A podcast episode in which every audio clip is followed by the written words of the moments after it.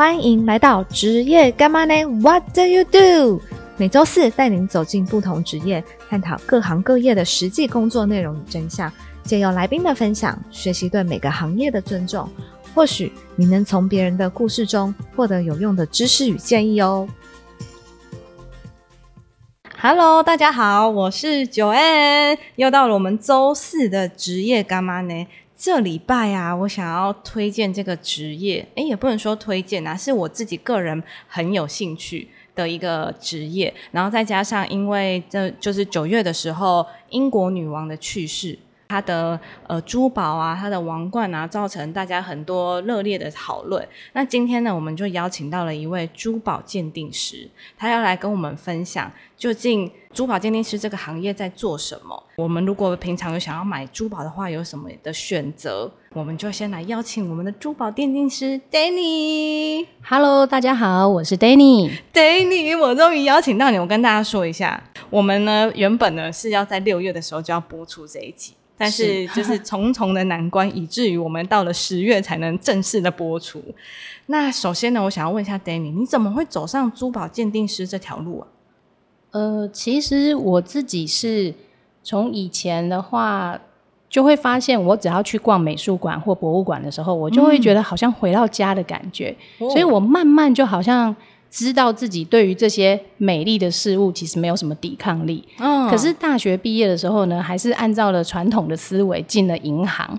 进了银行之后呢，就觉得有一点点不是那么适合我。是，那因缘际会之下，其实我就先进到了一家古董拍卖公司去工作。嗯，那其实领略了很多中国的呃历史的美。嗯，那接下来之后呢，我又到了一家就是以西化为主的拍卖公司去，嗯，那在在其实无论是艺术品或者是古董，对我来说我都是有很大程度的喜爱，但是慢慢又觉得说还有没有什么美的东西是你还没接触的，对，然后就慢慢想到了，哎，珠宝这个东西，它又小又漂亮，对，而且在当时我还没去学的时候，我的认知是它还有科学鉴定，嗯，好像。更不用担心真伪的问题哦，就是有一有可能是有适合的仪器去帮你鉴定鉴定，说你的这个珠宝是真的还是假的，对，叫依据。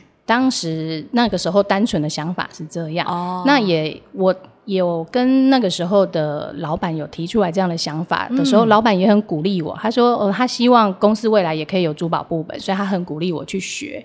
其实原本是没有的，对，原本公司就是以。呃，西画为主，嗯哼哼哼以那个油画为主。懂。那我那时候受到老板的鼓励的时候，其实还是有点犹豫，因为毕竟学费真的不便宜。我说珠宝鉴定师的学费不便宜，要去上课的学费其实是真的不便宜的。嗯。那后来就在书上刚好看到了一段话，就真的有被打动到，就是莎士比亚说：“珠宝沉默不语。”却比任何语言更能打动人心，我就真的被打动了。后来珠宝就是拿来打动人心的啊！是啊，所以后来我就义无反顾的去去学、去上课，然后也顺利的拿到了珠宝鉴定师。哦，所以想要当珠宝鉴定师的话，不只要上课，其实还要考试拿取证照吗？对，它算是有证照，会很难考吗？不。要说简单也不简单，因为他真的要认真念书哦，真的要认真，真的要认真念书。那我们台湾有专门训练的课程吗？还是说这个证照一定是要呃向国外考取？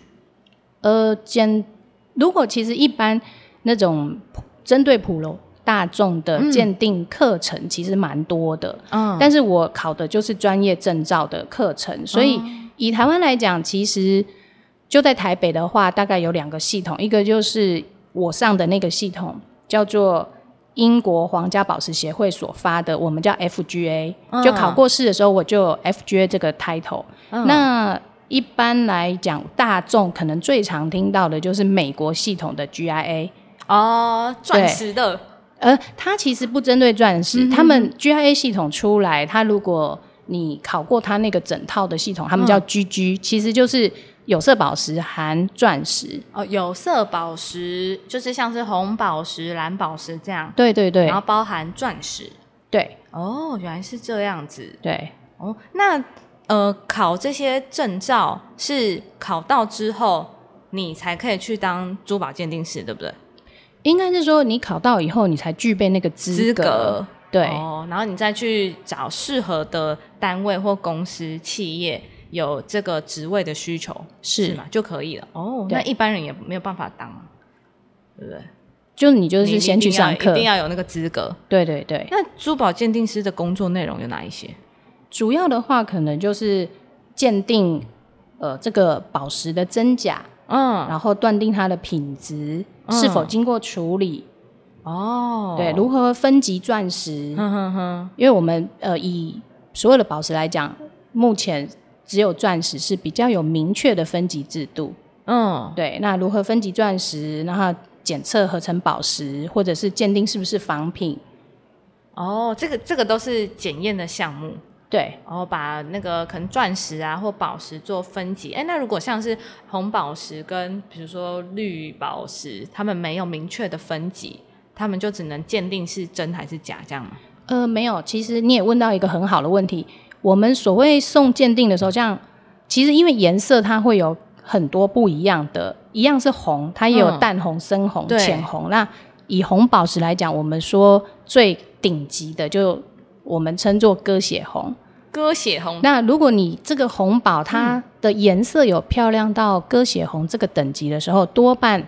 呃，证书上会写出来哦，就写鸽血红这样子。对，哦，所以如果说不像钻石有这样子明确的分级制度，比如说看它的净度啊、纯度这种，就是看它的颜色。像宝石就是看颜色，看颜色、看产地，这个是产地对产，因为不同地方的产地，它所挖出来的宝石，通常有时候它就是颜色或是内部的。干净程度，它天生就会有一点不一样哦。那通常是什么样的人或是客户会需要珠宝鉴定师，或是他去送验他的珠宝？我觉得就是，如果你想知道你现在拥有了这个东西是什么样的状态，嗯，例如说你你有收到一套红色的，嗯。宝石，但是你不知道，因为其实红一样是红色的宝石，它可能是红宝石，它也有可能是碧玺，哦，可能是石榴石，都是红色的。对，哦，那你想知道我这一套到底是不是红宝石？那红宝石是不是缅甸的红宝石？你送到鉴定所去就会知道，对，就会有里面专业的珠宝鉴定师来帮你做这些检测。那台湾是不是也有很多？应该不是说台湾，是全世界有很多收藏家，是就也会需要到珠宝鉴定师。呃，需要，因为应该是说这些通常到一定等级的珠宝，嗯，其实他可能当初收藏家他在买的时候，嗯，他一定会要求先看过证书，而且会看，他会要求要某某家的某某家是什么意思？呃，可能是国际等级的。哦，国际等级的鉴定所的鉴定书，哼哼哼，了解。哎，那你有没有至今鉴定过最稀有或你觉得印象最深刻的珠宝？呃，我目前来讲，对我来说，嗯，因为看很幸运，在拍卖公司真的看过很多价值不菲的、很漂亮的珠宝。但是我目前为止印象最深刻的，其实还是几年前曾经在一个东京的收藏家那边见过的古董珠宝。哦，是什么样的？呃，我今天有带照片，你可以看一下。就是他光看那个照片，你就可以感受到他那个气势磅礴。那个盒子一拿出来，嗯他那个皮革制的盒子。就已经那个可能连盒子都要特别为了这个宝石去刻制，对不对？对，而且有的可能会印上他们的家徽哦。对，这个就是有历史的。对，哦，所以这个也是我自己特别喜爱古董珠宝这一块的地方。因为对我来说，我觉得珠宝都是这么美，可是古董珠宝对我来讲很像是有魔法的。嗯，因为我会去想象说，它这个。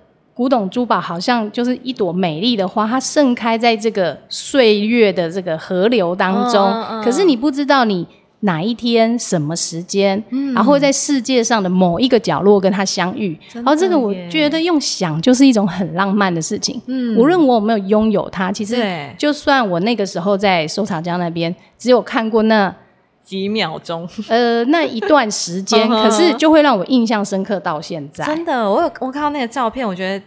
就是你光看照片，你就会觉得眼睛很痛的那种闪，好漂亮哦！那你可以跟我们分享一下这个这这个绿绿祖母祖母绿祖母绿的这个故事吗？听说它有一段非常特别的历史，是它这个它那一整套的祖母绿，嗯，它除了就是每一颗都颜色进度都非常漂亮之外。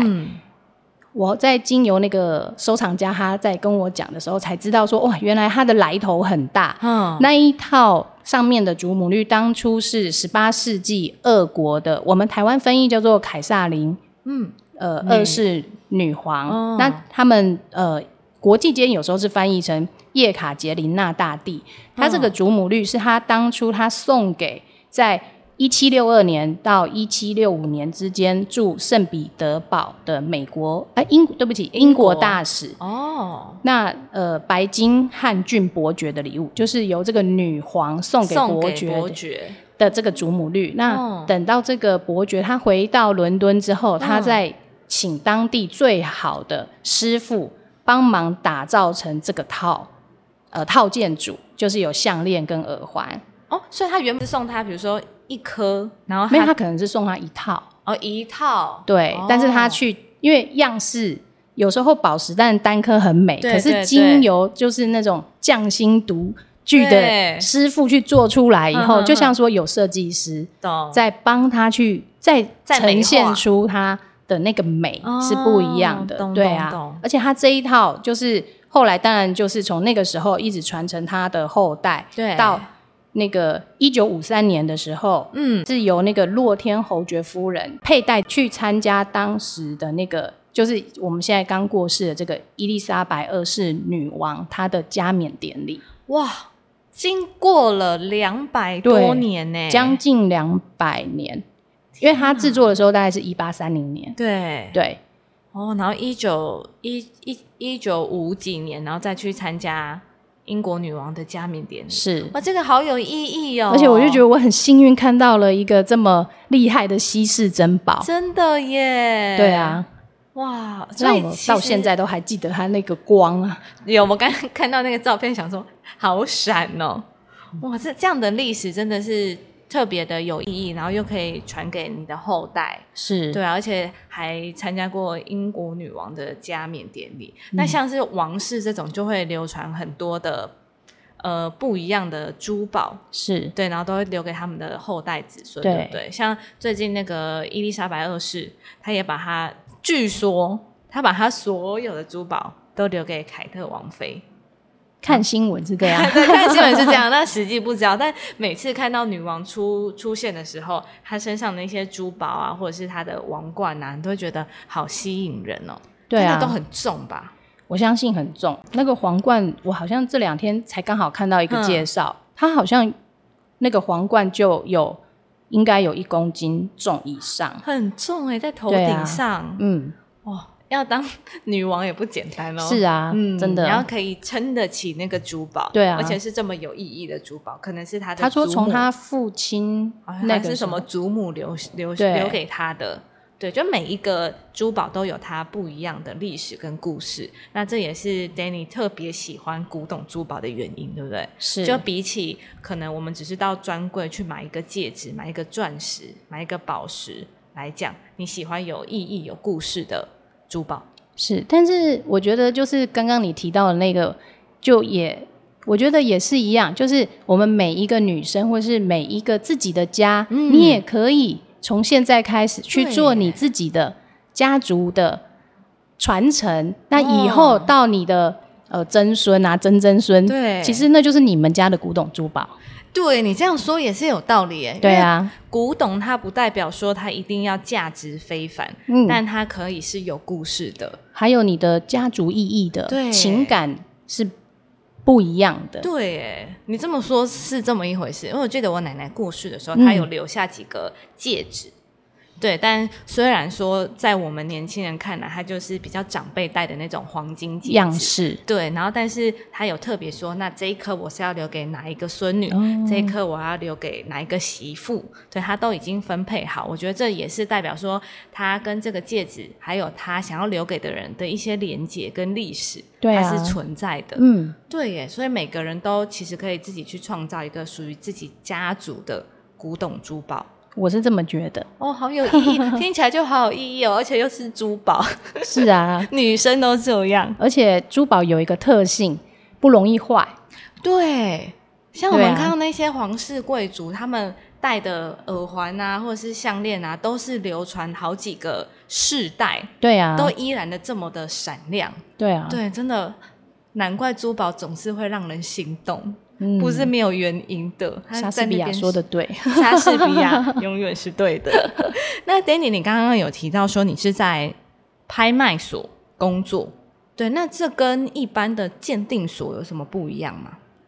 呃，不太一样，因为鉴定所的话，它可能就是比较单纯，只有负责鉴定珠宝本身的真伪，或者是有没有处理过。懂，对。这个产地这样，对，它就是针对宝石本身。当然，拍卖公司的话，其实它是除了鉴定是基本的之外，嗯，它可能就是要负责帮客户们、收藏家们可以去到世界各地找到值得收藏的品相。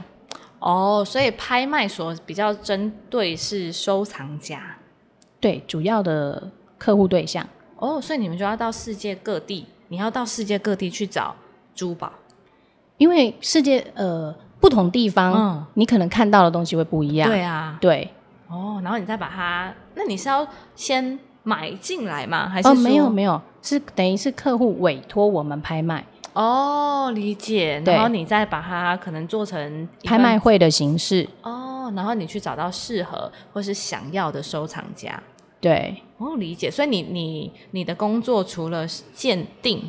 这个珠宝的真伪以外，其实你还要做拍卖销售的部分，对不对？呃，真件的部分，可能我们呃拍卖是一条龙的服务，就是真件我们也需要去。那回来以后还有一个制作拍卖目录的地方，就是我们必须把这个美怎么样在呈现，先呈现到客户的眼前。嗯哼哼，对，然后你就找到适合的收藏家，这样算是。一个对一条龙的服务，就是收藏家他们自己会在我们要拍卖会进行之前，会来看展览，去看到这个食品是不是他想要的感觉或是什么。那在拍卖会之前，他可能就会先登记。哦，懂懂懂。对哦，所以你们在拍卖会之前会先有一个展览，对，然后一定会有展览 VIP 邀请制，请他们来先看过是。然后在拍卖会上就开始竞标嘛，对，以高高价者最高价者两次三次 成交这样子吗？哦，好有趣哦，没错。但这种就是比较封闭型的，对，VIP 制，这也不是一般人可以参加的吧？因为它的那个价格这么高。如果只是参观的话，其实是没有特别限制。哦，那通常会搬在哪里？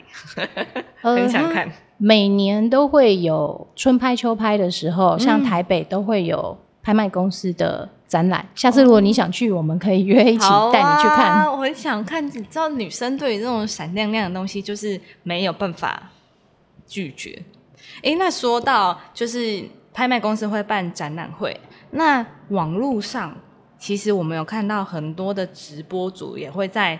直播上面竞标珠宝，像是什么翡翠手环啊、宝石戒指啊，价钱都超级漂亮的。但是我相信有很多人想要买，但是又不敢下手，就不知道它到底是真的还是假的。因为有些直播主就会说：“哦，因为我认识产地，然后他是直接从那个产地送过来，他没有可能没有经过加工，所以他会有一个很漂亮的价钱。”那到底是真的还是假的？Danny，你怎么看？其实这个部分的话，呃，我会建议消费者，如果今天呃对于拥有宝石这件事情是呃很想要去做的事情的话，第一个建议我都会是先多看少买。多看少买。嗯，对，就是你，因为其实很多地方都可以看得到啊，台北也有浴室，嗯，那每个百货公司也有专柜，对，那也有很多呃，你可以看得到珠宝的商店。嗯，那我觉得，如果你真的很喜欢的，你先就是多逛，嗯，不断的去看。然后按照你的预算去找出你最喜欢的宝石种类，因为其实我们一般来讲，呃，宝石可以简单的分成贵重珠宝跟所谓讲半宝石。哦，什么是贵重珠宝？贵重珠宝的话，可能就是。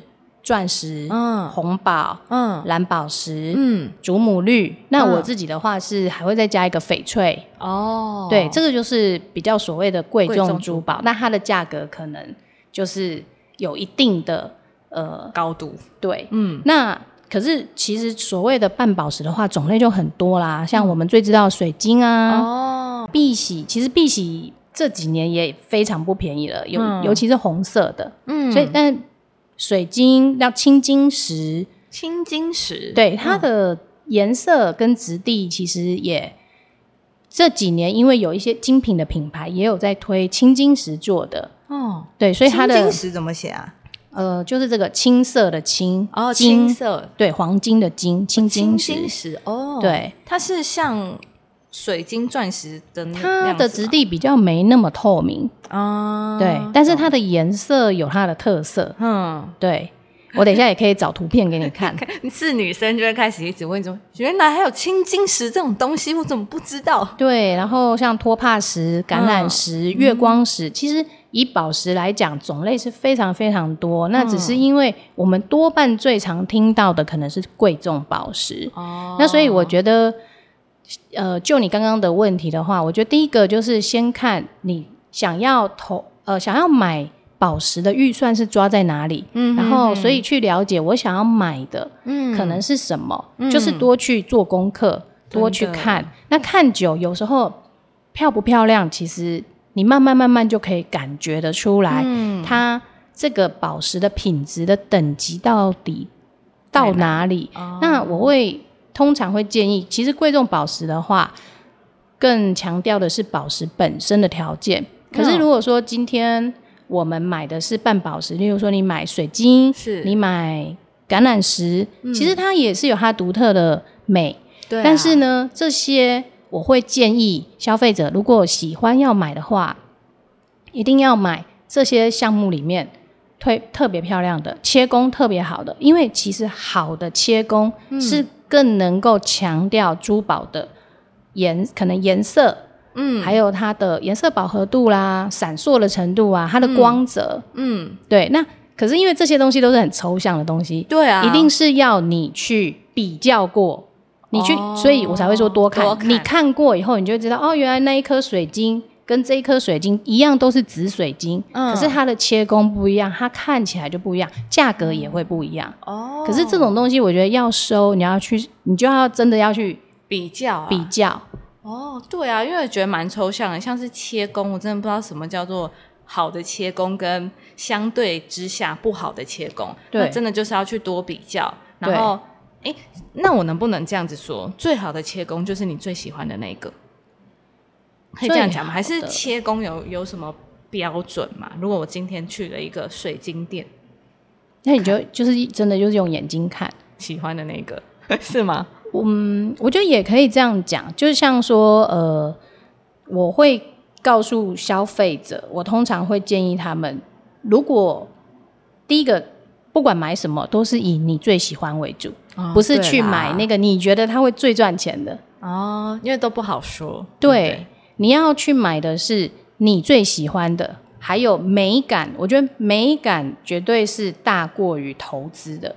当你去购买这个宝石的时候，嗯，你一定要就是记得你喜欢的，嗯，是大过你想要拿来投资赚钱的。对，这样子你拥有它的时候，你才会开心。对啊，不想要怎么还没有卖出去，你就反而会觉得对。所以我觉得那个买这个东西回来，最重要是。你看到他的那个享受的那个喜悦，那你买到我就说这个是我心爱的人送我的，对呀，大过于他送我的这个，到底明年会不会涨价？对对，心情就不一样了。对哦，哎，那我想要多问一个，因为我非常喜欢水晶。那水晶为什么它会叫做半宝石啊？它到底是不是宝石？呃，因为应该是这样讲，其实为什么会分成贵重宝石、半宝石？最主要都还是以它稀有的程度。哦，对，水晶相对就没有那么的稀有，可能它量就比较多，还有它的美丽程度，就是它的那个红，可能一样都是紫色宝石的话，可能大家呈现出来的紫。给你的感觉是不一样的，真的。然后像所谓最闪的，可能就是钻石，真的真的。你其他的呃，你说红宝石、蓝宝石，它的那个闪烁程度，它就没有办法超越钻石。真的。可是还是要看每个人最喜欢啊，就不，我觉得不用去想贵重宝石还是半宝石，因为你可能喜欢水晶胜过钻石的话，那你看到水晶你就很开心啊，没有一定要拥有钻石。因为我觉得，就是 因为我们有时候去百货公司会看那个专柜，对水晶，但是水晶旁边通常都会是钻石，他们会在同一区。然后那之前我都会就是去特别去看水晶，因为我觉得很我很喜欢水晶。然后有一天我就默默飘到那个钻石，我想说天哪，怎么差这么多啊？就是没比较没伤害。有比较，真真的是太闪了吧？对，就就你就讲了，太闪了吧？你可能一样拿白色的水晶，就一样都是看起来都是透明的，透明的。对，可是它两颗不用我们珠宝鉴定师，就你们去看，就看得出来哪一颗是钻石，哪一颗不是。哦，对对，这么说是有道理。那还有钻石的切工，一定通常都会比水晶细，水晶来的呃，来来来的好，因为它价钱不一样啊。对啊，在切磨的时候就不一样。对啊，真的。我刚才就跟 Nanny 说，就是因为呃，钻石有分很多级，我有尝试着要去了解跟学习，但后来发现天啊，也分太多，分太细了吧，我就放弃了。然后他就跟我说，如果有一天你要结婚，姐姐告诉你，姐姐直接告诉你，带你去挑，因为他说他会用我的预算。然后去告诉我，去帮我找到最适合我的，推荐给我最适合的。我觉得这个也是他身为呃珠宝鉴定师，然后又在拍卖所工作，可以获得客户信任的原因。最适合的又在预算之内，对不对？就是我会希望帮客人挑选的都是在他的预算之内，可以挑到最好的又最适合他的。因为每一个很神奇哦，每一个人适合戴的。宝石其实是不一样的，就像有的人他可能他的肤色或者他整个人的感觉，他就是戴祖母绿特别好看，而有的人就是要戴红宝才好看。嗯，不过说这样说，钻石是基本上大家戴都好都好看，只要有就好看，是不是？呃，其实我会建议女生啦，钻石当然价格高一点，嗯可是其实还有一个还有一样东西是我觉得每一个女生其实都可以来的，来。戴在身上的什么珍珠哦？珍珠它是不管任何年纪、任何高矮胖瘦，嗯，可是它的那种优雅，女孩子戴上去就是不，其实男生也可以戴啦。男生可能就是可能胸针、胸针或是领带夹、袖扣，袖扣可能比较难一点，因为珍珠会被磨到。对对，哎，那珍珠它算宝石吗？它算，只是。也是算在我们宝石里面鉴定的，但是它它的成分跟就是它就不是矿石啊，不是石头，对，哦，它这个有有在呃宝石鉴定所的鉴鉴定项目之内吗？有珍珠有哦，对，了解。那而且它的费用价格可能不会像真呃钻石来的那么的高，对不对？呃，不一定哦，因为现前就是。因为现在其实多半的珍珠都是养殖的，对。但是在可能还没有这个养殖技术之前，嗯，就有所谓的天然生成的珍珠，对。所以现在以现在来讲，天然生成的珍珠，嗯，它的价格也是不菲，不会输给钻石。对，哦，了解。但你很推荐钻石，呃，很推荐珍珠。我基本上。我觉得就是要符合每一个人。对啦，对啦，真的，我真的觉得每一个人适合戴什么样的珠宝、什么样的宝石，真的都不一样哎。对对，有有的人就适合戴有色的，比如说红宝石、蓝宝石；是有的人就真的只适合戴，比如说像钻石或是单纯透明的那种水晶。对我觉得我比较适合透明的。我觉得就是一样，回到刚刚那一句，多看，对，就是多看，多看。你去你自己去的时候，你真的也可以请试戴一下，对，试戴一下，你就会知道其实哪一个感觉跟哪一个颜色的搭配是最适合你。我觉得这个都是美感的呈现啊，对，没有绝对。有些人可能他特别喜欢穿黑色的衣服，或是他喜欢平常的穿搭也有关联，对不对？哦，这真的是蛮看个人的。哎，那我再想要问一下，就是除了钻石以外啊，你刚刚有推荐珍珠，那有没有哪一些珠宝是你觉得，呃，比如说像我们这种小资女，她是入手比较容易，然后又可以保值或增值的吗？世界上存在这种东西吗？应该开心，就是还是我还是会回到那句老话，对啊，喜欢就是美感的享受，你要去想它是大过投资的，那只是因为。你说，即使是小资女，可是每个人愿意投到珠宝的预算还是会不一样，所以就是还是要回到，都是回到基本面，就是嗯，你喜欢的是什么？那你愿意投资的金额到哪里？到哪里？那我就可以针对你的预算去为你。对，为你推荐适合你的。嗯嗯，对啊，说到底就是看预算呐。对我刚本来还想问说，哎，那如果比如说想要做传承纪念，这样有没有什么样的宝石是你觉得比较适合？后来想一想，嗯，可能就是还是预算。其实黄金也可以，珍珠也可以，钻石什么都可以，对不对？就主要是你觉得对你来说你喜欢的、有意义的，是都好。对对，我觉得是这样。哦，你这你的这个非常人性的回答哎，因为有人可能就说，当然是钻石啊，钻石最增值啦，对不对？Danny 很非常的人性，应该说，我就是用最真心的建议去回答。你走你走真心派的，对，你对客户也是这样，对我们的节目也是这样。是因为就像我刚刚讲，其实半宝石它不见得就会不能去想。就是它的价格其实还是会依据这个时间，嗯，或者是流行，嗯，都会有所变动的。对，嗯，所以你说在这么多种类里面，我很难在节目里面直接去帮你做推荐。对，但是如果也许我们有机会碰面，嗯，那你告诉我你可能最喜欢的是什么？嗯，那你说，因为我喜欢这个，它是不是有投资的那个？那我可能在。就是针对个别个案处理，对 个案处理是大家如果有什么想要知道的话，也欢迎留言给我们，我再来问一下 Danny。好的，女生嘛，就是会为这种事情疯狂。你会觉得我今天情绪特别高涨？好哦，那 Danny，我想问一下，这也是大家最在意的问题，就是珠宝鉴定师的薪水好吗？你可以跟我们透露吗？还是说你觉得这个职业它的未来发展好吗？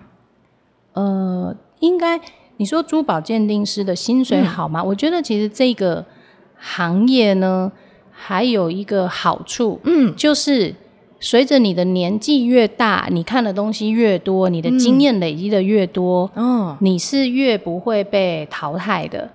哦，怎么说？因为有一些行业可能，也许随着你的年纪、你的身体，你也许就会有。有可呃，年轻人可以取代你。对，可是你这个行业是需要靠经验的。你看过的东西有多少？哦，确实哎。对，那那至于说薪水的话，我觉得，因为其实你当我们具备了这个珠宝鉴定师的资格之后，嗯，可能每一个人出去发展的方向不一样。对，就也许有的人是到精品。品牌去，那有的人像我的话，我也算蛮幸运，我是直接进拍卖公司。那有些人可能就是呃百货公司的专柜，那也有人也也是从事到鉴定所去工作。哦，那也有人是在呃购物平台的珠宝部门。哦，所以我觉得这个我比较难回难回答的，是因为它其实有很多不同的方向。那每一个。行业里面他们给的怎么样？其实我不是很清楚，就是要看个别的公司啊。因为对啊，这样照你来说的话，因为我原本觉得珠宝鉴定师就是一个非常独立嘛，或是隶属于某个公司之下，然后就是光鲜亮丽，就是每天这样看看珠宝啊，鉴定一下真的还是假的，多少钱这样，喝喝香槟吗？对。然后，但是其实按照你的说法，其实有很多的，比如说像精品业，他们有自己出一些，比如说饰品啊，或者是说电视购物，他们确实也有珠宝部，他要去鉴定说这个。品牌这个商家他的珠宝是真是假，然后品质怎么样？其实有很多地方很多饰品的公司或是精品业品牌是有这个需求的，对对不对？对，其实它的出路会比我们想的还要再广一些些。或者是有些人他可能也会去变成珠宝设计师啊，对，因为他看多了，然后他可能对设计有兴趣，那他有一定的美感，所以。这个就很难去说。哦，对对对，它其实发展没有没有我们想象的窄啦，对不对？其实发展，我觉得听起来发展是蛮多的，因为呃，应该是说有很多的单位是需要珠宝鉴定师的，就相关的行业。对对对对。哦，而且再加上你说这个行业其实随着经验、随着年纪，它是会它是不容易被淘汰的。它可能这个也很重要，越来越吃香的。对啊，因为你看多了。不像可能我们学行销，我们到了一定的年纪的时候，一定会被淘汰。如果我们没有一直在跟上现在年轻人在流行什么，我们是会被淘汰。就算我们已经有二三十年的经验，也是一样。但珠宝的话，它就是随着年纪越长，然后它的经验会更丰富。价值也会更高，就是我会这样期许自己啊，就是我们就像古董一样，越陈越香，有没有？很会说话，果然是艺术人。像我们这种算是淘汰。好哦，那最后啊，我想要问一下，那你有没有一些建议是可以提供想想要成为像你一样是珠宝鉴定师的朋友？有没有什么建议？我觉得第一个我会建议就是要有热情啊，对，就是你要真的对。珠宝这些宝石就是很喜欢，那你就能够接受坐在那边每天看着它，就是外人想象好像觉得是很不一样、很厉害的行业，但是其实它有它。如果你不喜欢，你可能就觉得很枯燥。像我们以前可能从早到晚都在看钻石啊，就是我会说哦，我们看钻石看到眼睛痛，好讨厌哦。对啊，可是可是它也是实话啊，是是是是是，原来。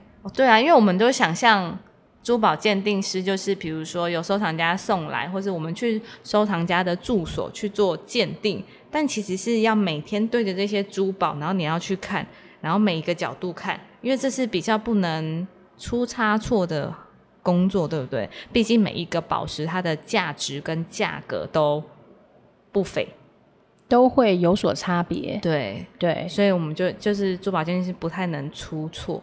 而且你也不一定都是看到最漂亮的，啊 你也是常常不能说常常，但是你一定会有机会看到，可以讲说它是拐瓜裂枣吗？哦，但哦，懂懂懂，对啊，因为很多人不懂。所以他可能买到鬼瓜裂枣，但他会视为宝贝，但也没有什么不好啦。没错，我正想说也没什么不好，你喜欢就好。对对，因为每个人喜欢的就是不一样，不是所有的人都一定喜欢那样的美女嘛。对对对啊，就是很很主观的，这是很主观的，就是找到最适合的，然后你对你来说有意义的就好。对对，我们就本集重点就是在这里。珠宝漂亮，但是你要找到最适合的，就也一样要有热情。嗯，真的哎，就算你要买它，你也要有热情，这是我会首首要强调的一点。因为像我很多客户，他可能也许他他也是有那个能力买红蓝宝、买钻石，可是他可能独钟翡翠啊，真的就是每对，这就每个人喜欢的不一样。对啊，真的。好啊，那非常感谢 Danny 今天跟我们分享这么多令人痴迷 的宝石故事。对，那如果大家对于宝石啊，或者是一些珠宝啊有兴趣的话，或是你有有更多的问题想要提问的话，也都欢迎留言告诉我们。然后我再请教 Danny，好，好啊，今天就非常谢谢 Danny 来到我们节目跟我们分享，那我们就跟大家说拜拜喽，拜拜，谢谢大家，那我们就下集见喽，拜拜，拜拜。